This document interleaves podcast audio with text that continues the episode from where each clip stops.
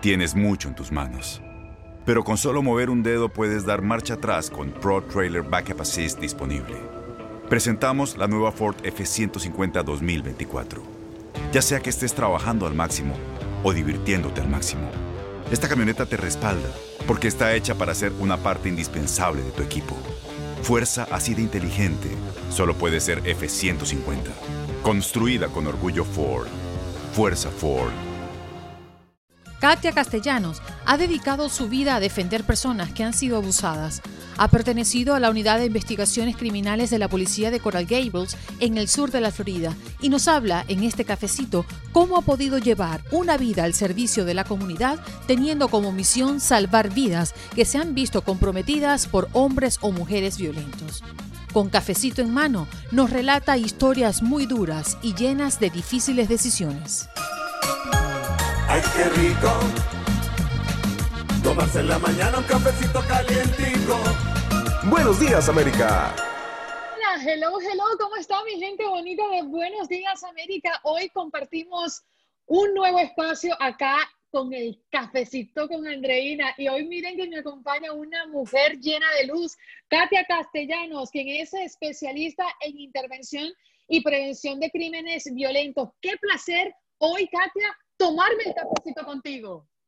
Hola Andreina, feliz de estar aquí contigo y con toda esa gente linda que te acompañan siempre. Y quiero informarte que hoy el cafecito no solamente me lo estoy tomando contigo, Andreina, sino que ambas estamos compartiendo porque fui a una iglesia a dar una presentación y me dieron esta tacita que decía, toma un café con Jesús. Así que tenemos intervención divina, tenemos a alguien aquí que está también tomándose el café con nosotros. Bendito sea el creador, Katia. Entonces aquí vamos con todo en esta entrevista, en esta conversación de cafecito. Oye, gracias por estar acá con nosotros, por abrir un espacio de tu tiempo que sé que es bastante complicado, pero quiero explicarle a la audiencia que esta mujer que ustedes ven acá en esta transmisión sirvió 21 años liderando la unidad de víctimas del Departamento de Policía de Coral Gables, acá en el sur de la Florida. Trabajó respondiendo crímenes como son la violencia doméstica, la violación sexual, entre otros crímenes. Y hoy la traemos porque ha sido una mujer que se ha dedicado a mm, dar luz a ayudar a aquellas mujeres que han sido maltratadas, a hombres que también han estado en esta situación y que definitivamente han necesitado de una mano amiga y profesional, porque la doctora es psicóloga y nos viene a hablar de lo que ha sido una larga carrera ayudando a los más necesitados.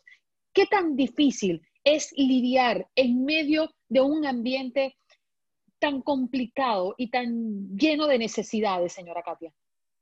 Bastante difícil y tienes que tener eh, muchas herramientas, tienes que tener tu cajita, como digo yo, de tus herramientas para tú poder también, porque si tú no estás fuerte espiritualmente, físicamente, no puedes lidiar cuando eres una persona como soy yo, que que, que, es una persona con mucha empatía, que siento el dolor ajeno. Y entonces para tú poderte preparar y estar, poder ayudar a los demás, tú tienes que estar llenita también de mucha fuerza y, y fuerza divina, fuerza espiritual y fuerza física. Muy difícil y llega el momento que muchas veces necesitas eh, buscar la forma de siempre tener a alguien con quien hablar, tener una fe muy fuerte de que la vida es linda, porque también este tipo de carrera te lleva al cinicismo, ¿no? Donde las personas ves tanto y tanto, por ejemplo, en casos de violencia doméstica, y hay personas que dicen, bueno, es que, mira, quiere, quiere que la maltraten,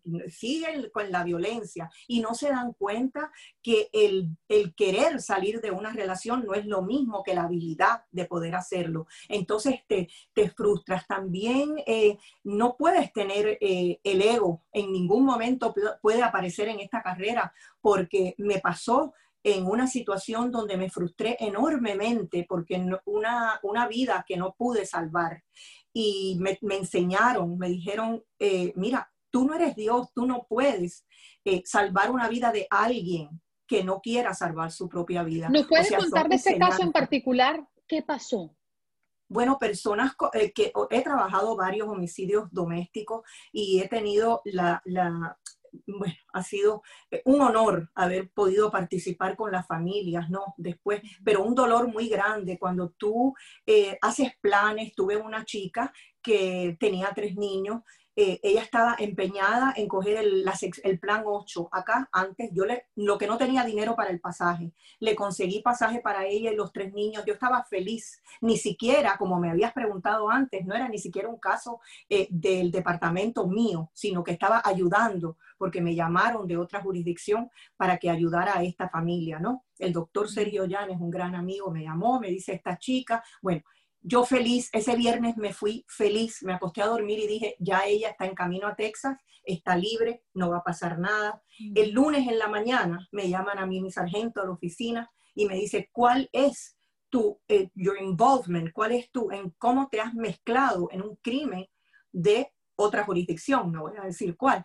Ah. Este, digo yo, pero cuando me dijo que era ella, 36 años y le dieron 17 puñaladas, se quedó con el pasaje que le di, mandó a su mamá con los niños. Ella se quedó atrás. No me hizo caso. Doctora eh, Castellanos, ¿qué pasa en la mente de una mujer cuando es golpeada y no reacciona, no eh, denuncia, no busca ayuda? ¿Qué pasa por la mente de esa mujer que está siendo abusada? Es muy difícil, eh, Andreina, porque si pensaran como tú y como yo, no estuviesen en esa situación. Lo que pasa es que llega un momento que hay lo que se llama desesperanza aprendida. Tanto recuerda que la violencia doméstica envuelve, eh, no es solamente el golpe, sino que es emocional, es psicológica, es sexual, es económica, o sea, es, de, papeles, de migración, contiene unos componentes eh, eh, tan variados que esta persona vive en un mundo que no es el mismo mundo que vivimos tú y yo. Entonces, ¿qué pasa? Que muchas veces esa desesperanza aprendida, tanto te dicen que no vas a poder hacerlo, que no lo vas a lograr, que no vas a poder salir, que te vas a hundir, que no vas a tener trabajo, muy limitadas también, porque definitivamente están aisladas también. Este, y no importa, puede ser una profesional. Las he tenido lo mismo en las mansiones, que, porque muchas personas dicen, no, eso es un crimen de gente de baja categoría. No, lo que pasa es que la que está en la mansión está gritando y nadie le escucha. O sea, a veces hasta peor están que la que vive en el apartamentito y, y, el vecino llama. O sea, son las más reportadas. Acuérdate que ninguna de las estadísticas podemos ser, decir que son 100% confiables. ¿Sabes por qué? Porque este es el crimen del silencio. Entonces, solamente nos basamos en los reportes, pero los reportes nos reportan la realidad. Y sabemos muy bien que no solamente... Solo lo que se dejó ver. Exactamente. Ahora bien, doctora, como le pregunto por un lado, le pregunto por el otro. ¿Qué pasa en la mente de ese hombre que golpea a esa mujer, que sabe que es más fuerte, que sabe que a ella le duele, que se supone que la ama en, muchos casos, ¿no? Repite y él está convencido de que la ama, pero la agrede, la maltrata. Es una conducta que ya vi, o sea, por lo general ese patrón se repite, por lo general ese hombre que le pega a las mujeres continuamente, es porque lo vio en su familia, o sea, que psicológicamente, ¿cómo se explica esto? Así mismo es, Andreina. Esto es un, un crimen intergeneracional, es un crimen eh, que, lo ves tú creciendo y cuando tú ves que tu padre tiene el mando del hogar, y no quiero decir que no haya mujeres abusadoras, pero sabemos tú y yo que, el 90% de los casos, y lo tenemos comprobado con los homicidios, eh, es el hombre contra la mujer. Y entonces por eso es que nosotros le llamamos que es un femicidio. Y lo triste de esto es que también están envueltos los niños, porque sí, o sea, es bien difícil que en un hogar donde hay violencia doméstica no haya abuso de niños. Y es lo terrible que estamos viendo en, en tiempos de pandemia, que, que nos afecta tanto saber que están atrapados dentro de un hogar donde, que no es seguro para ellos, que es realmente un lugar de terror. Yo le voy a ser muy honesta. Eh, yo he visto videos, noticias, he presenciado actos eh, criminales como estos, eh, digo, golpizas a mujeres. Y lo hemos visto también en el campo donde yo me desarrollé por muchísimos años, que es el, el periodismo deportivo. Y yo no puedo ver eso ni siquiera por video. A mí me entra una sensación de desespero, es una ansiedad tan grande. Y, esto se lo digo porque no sé qué tiene que pasar o, cómo se tiene que preparar una mujer como usted para poder ver eso todos los días. ¿Qué ocurre con Katia Castellanos cuando está ayudando a otras a sobrevivir en medio de estos actos criminales? Tienes que aprender, Andreina, y es bien fuerte aprender eso. Tienes que enfocarte en, en tratar de darle todas las herramientas porque nunca, fíjate, fíjate qué fuerte es esto. Tú no tienes ni siquiera el derecho de decirle a una persona, vete.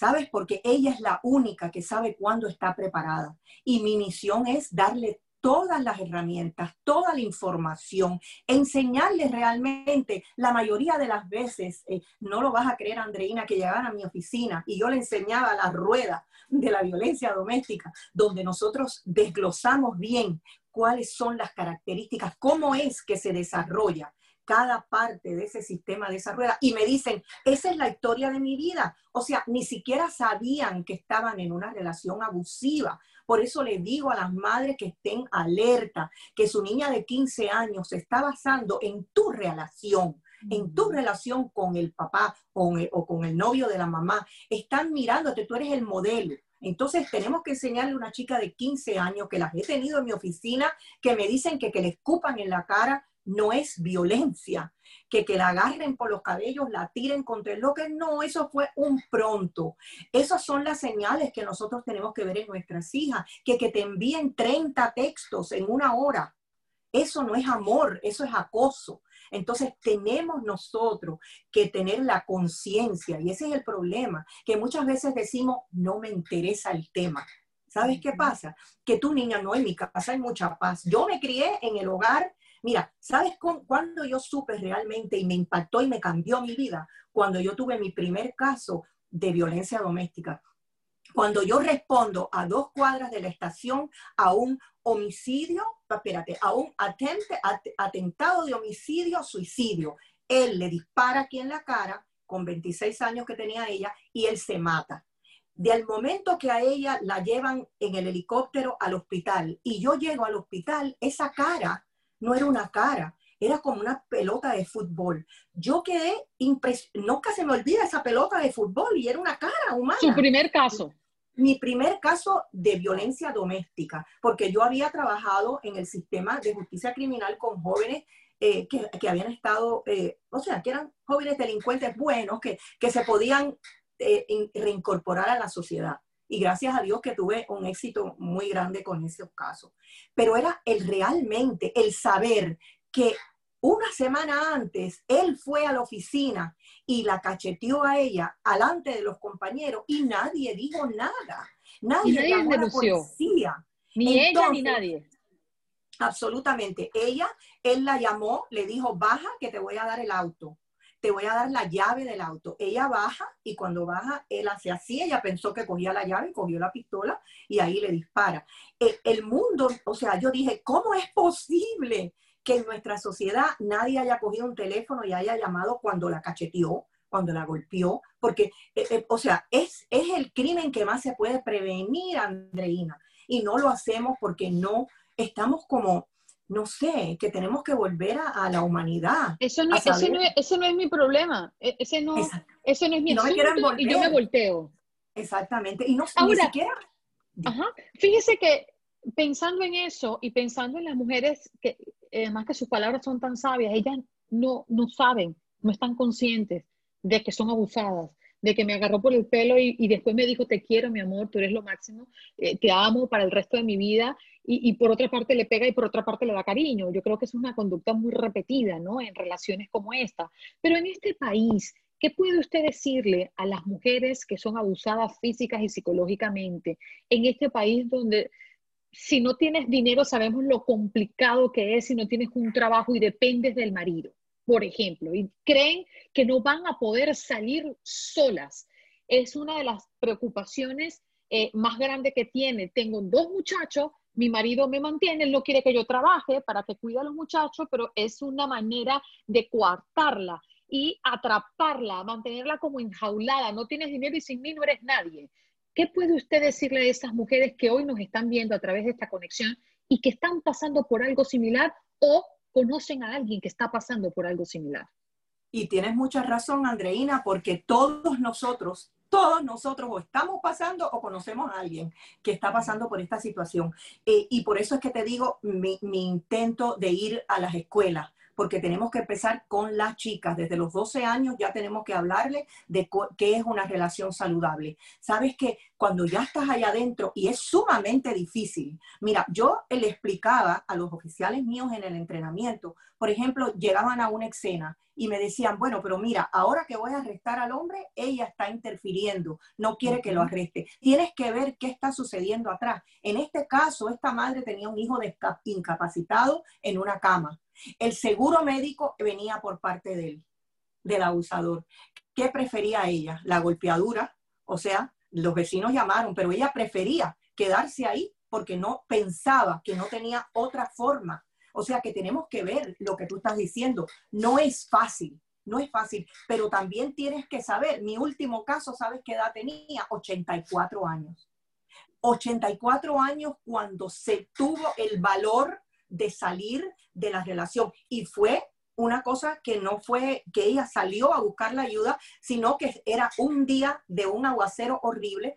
Un oficial estaba afuera de su casa en la patrulla, en la bota de la casa. Ella le toca a una, una ancianita pequeñita, le toca la ventanita. Argentina era la señora. Y, le dice al policía, por favor, a ver si mi esposo me deja entrar. ¿Qué se cree? El, oficial no sabía que había violencia, simplemente le dice, eh, bueno, tal vez se le cerró la puerta, yo la llevo, señora, pues la ve toda empapada. Cuando llega y toca la puerta, dice él, eh, P, la palabra, ¿no? La famosa palabra P, no te voy a abrir la puerta. Y entonces le dice el oficial que hablaba español, le dice, no, no es la P, es la policía. Y si no me abre la puerta, se la tumbo. Y este, este señor era abusivo, estuvo abusándola toda, se casaron jovencitos. ¿Y qué ocurrió con ella? Katia, ¿qué ocurrió con ella de 84 años? Bueno, fue maravilloso porque ella me dijo por primera vez en mi vida, Katia, y me invitaba a tomar tecitos allá, el mate. Por primera vez en mi vida puedo traer el grupo mío de lectura a mi casa, puedo jugar cartas, puedo jugar canasta, puedo ser libre. El tiempo que vivió, porque ya era una persona mayor, eh, lo vivió por primera vez libre. Y en muchos de estos casos que terminan en homicidio, hasta los hijos lo saben, Andreina, y nadie hace nada. Todo el mundo trata de hay muchas madres que tienen a sus hijas en violencia doméstica y, y, trata, y, por no llevar la carga de ayudar a la hija, pues mira, que las, se las arregle, que pueda, porque se casó, muchas personas también, el consejo que te dan, o sea, por eso voy a tantas iglesias, no importa la denominación, muchas personas en el clero le aconsejan a las personas eh, hasta que la muerte te separe. Y muchas veces la muerte te separa. Y yo lo que les digo es, nuestro Dios, si creemos en nuestro Dios que es benevolente y, y, nos ama, no quiere que tú sufras, no quiere un abuso, no quiere violencia contra ti, tu hijo. Entonces, eso realmente dejó de ser un matrimonio. Bendito por nada, porque no es un matrimonio. Y ese abusador que tú me preguntas, ¿verdad? Eh, va lentamente porque no entran como el monstruo, entran como el, este que te conoce y a los tres días ya tú eres my wife.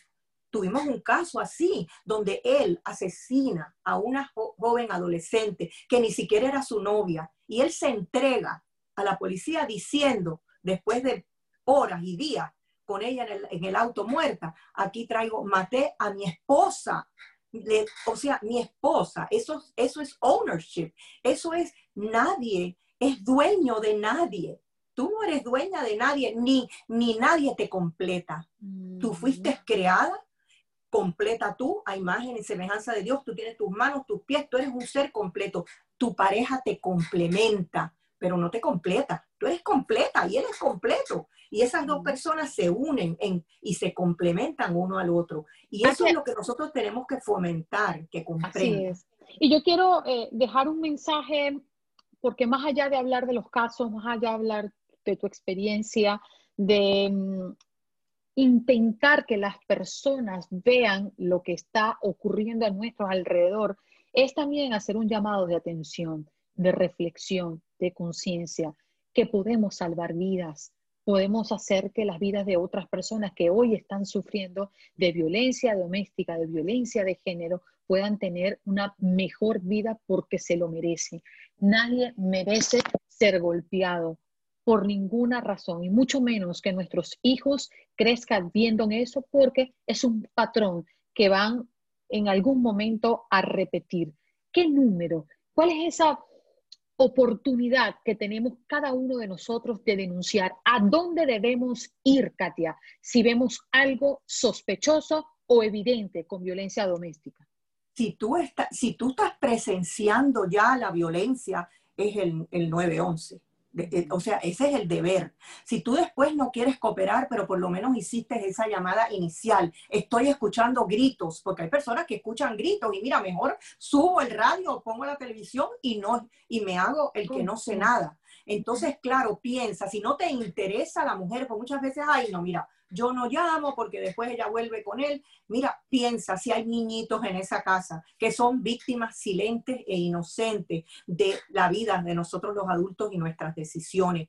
Eh, apelo a la, conciencia de todas estas personas porque la violencia doméstica es el crimen del silencio y lo que tenemos es que alzar la voz. Por eso te agradezco tanto, eh, Andreina, que tú estés tocando estos temas tan importantes, porque yo quiero llegar también al hombre. Yo soy madre de cuatro hombres y una mujer.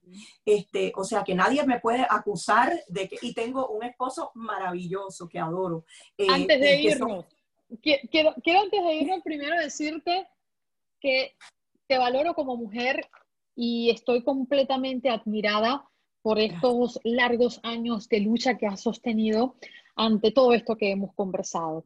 Pero es que resulta que ustedes que nos están viendo, Katia es una mujer madre de cinco hijos que quedó viuda desde muy temprana, muy joven. Y ella sacó adelante a sus muchachos y tiene además una historia de vida increíble. Hoy por hoy estás con el primer amor de tu vida. ¿Cómo es esto? El único novio que tuve a los 15. Este, nos reunimos de nuevo, eso sí que fue, siempre fue como el primer amor que nunca se olvida. Y entonces tuve la dicha de que el divorciado, las dos mamás se encuentran, esto es eh, divinamente preparado, en un Publix que ninguna de las dos iba nunca. Y cuando se encuentra, bueno, Katia es viuda con cinco hijos y él era divorciado sin hijos. Le digo yo, ¿por Katia? qué? ¿Cómo le dices que tengo cinco hijos? No me va a llamar. Pues mira, me llamó y feliz porque trajo, era, es otra persona completamente opuesta. Fui muy feliz en mi primera etapa de mi vida, pero él viene a completarla. Es, es, un ser maravilloso que comparte toda esta, eh, bueno, con decirte que yo le hice hacer una prueba de amor cuando nos reunimos. ¿Y sabes cuál fue la prueba de amor? Una amor, cuéntame que yo te voy a hacer a mi marido. Una escultura, bueno, el mío, el mío tuvo que hacer una escultura, hizo una escultura de ocho pies, que la pueden ver en la fiscalía, está en el lobby de la fiscalía de ocho pies, Stop the Violence, de mármol. Le tomó como cuatro meses hacer aquel monstruo de escultura con un significado de cómo se rompe la familia. Y esa fue la prueba de amor. O sea, después de eso, claro, que, me tenía que, que, enamorar y casar. Este, no había para dónde correr, Katia. Así mismo. Katia, ¿cuándo viene ese libro? Cuéntame. ¿Y, ¿Y de qué vas a hablar allí? ¿De tu vida, de tu historia? Sí, el libro eh, comienza porque tuve un padre que fue eh, un hombre muy sabio y nos preparó a mi hermana y a mí como una especie de bootcamp de la vida. Nos hizo niñas, eh, niñas que sabían que podían con el mundo, niñas que no pensaban que no podían hacer lo que hacía el varón, sino podían hacer todo lo que pusieran su mente y su corazón y, que teníamos una luz dentro de nosotros. Y al enseñarte eso, a la edad de 12 años, mi padre me leyó de Albert Schweitzer y era, yo siempre estaba buscando la felicidad porque a mí siempre, en todas las fotos estoy matada de la risa y siempre, eh, o sea, la alegría para mí era bien importante en mi vida. Y de pequeña leo que dice que las únicas personas que serán realmente felices son las que busquen y encuentren cómo servir.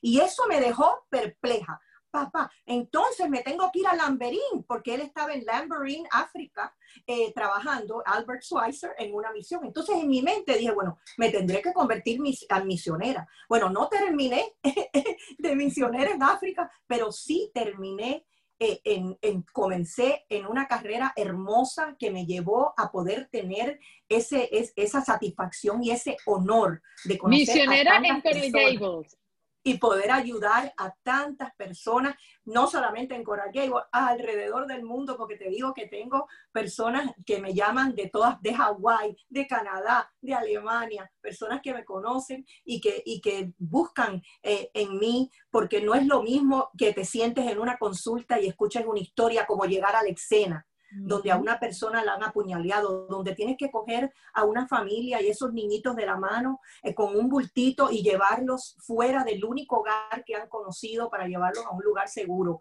donde tienes tantas experiencias de vida que todos ellos han sido mis maestros, me han dejado muchas cicatrices eh, dentro de mi corazón. Que, que, cuesta trabajo sanarlas, tienes que tener, y ahí lo tengo todo en mi libro, cómo encuentras tu propósito en la vida. vamos a cerrar eh, esta, este cafecito eh, más allá de, hablar de cosas muy difíciles para familias y para ti también, es hacer una reflexión al final, ¿no? Eh, que esta entrevista quede marcada para todas las mujeres y los hombres que están enfrentando una situación similar. Yo te agradezco los minutos, agradezco tu don de servicio de gente, ser una persona de luz, creo que nos hace falta mucho en este mundo. En una oportunidad le preguntábamos a la audiencia en nuestro programa de Buenos Días América, algo muy sencillo. Y cuando lo llevé a la mesa, creo que muchas personas me miraron como raro y dijeron, pero vas a hacer esa pregunta tan, tan básica. Le digo, sí, es que a mí me gustaría saber si la gente cree que al mundo le hace falta amor. Y no, no sabes lo revelador que fue ese programa. A mí me tocó tanta al alma que aún lo recuerdo. Y las personas en su mayoría decían, sí, a este, a este mundo le hace falta amor. Comencemos por nuestras familias y por los más cercanos, que es la oportunidad más inmediata que tenemos de cambiar vidas y de mejorar la nuestra, porque como tú lo dices, Katia, cuando servimos, el mundo y, y el aire se respira diferente. Gracias por estar aquí con nosotros. Gracias a ti, gracias a ti. Bien, ahí estaba Katia Castellanos en este cafecito con Andreina. Salud y nos vemos en una próxima oportunidad, Katia. Gracias. Hasta luego. Ay, qué rico. Tomarse en la mañana un cafecito calientico. Buenos días, América. Boost Mobile tiene una gran oferta para que aproveches tu reembolso de impuestos al máximo y te mantengas conectado. Al cambiarte a Boost, recibe un 50% de descuento en tu primer mes de datos ilimitados. O, con un plan ilimitado de 40 dólares, llévate un Samsung Galaxy A15 5G por $39.99. Obtén los mejores teléfonos en las redes 5G más grandes del país. Con Boost Mobile, cambiarse es fácil. Solo visita boostmobile.com. Boost Mobile, sin miedo al éxito. Para clientes nuevos y solamente en línea, requiere AroPay. 50% de descuento en el primer mes requiere un plan de 25 dólares al mes. Aplican otras restricciones. Visita Boost Mobile para detalles.